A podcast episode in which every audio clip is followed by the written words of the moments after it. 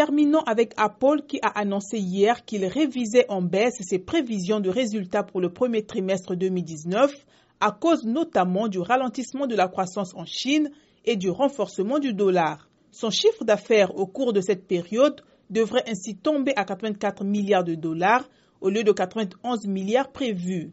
L'essentiel de la révision à la baisse du chiffre d'affaires est imputable aux ventes d'iPhone, de Mac et d'iPad en Chine.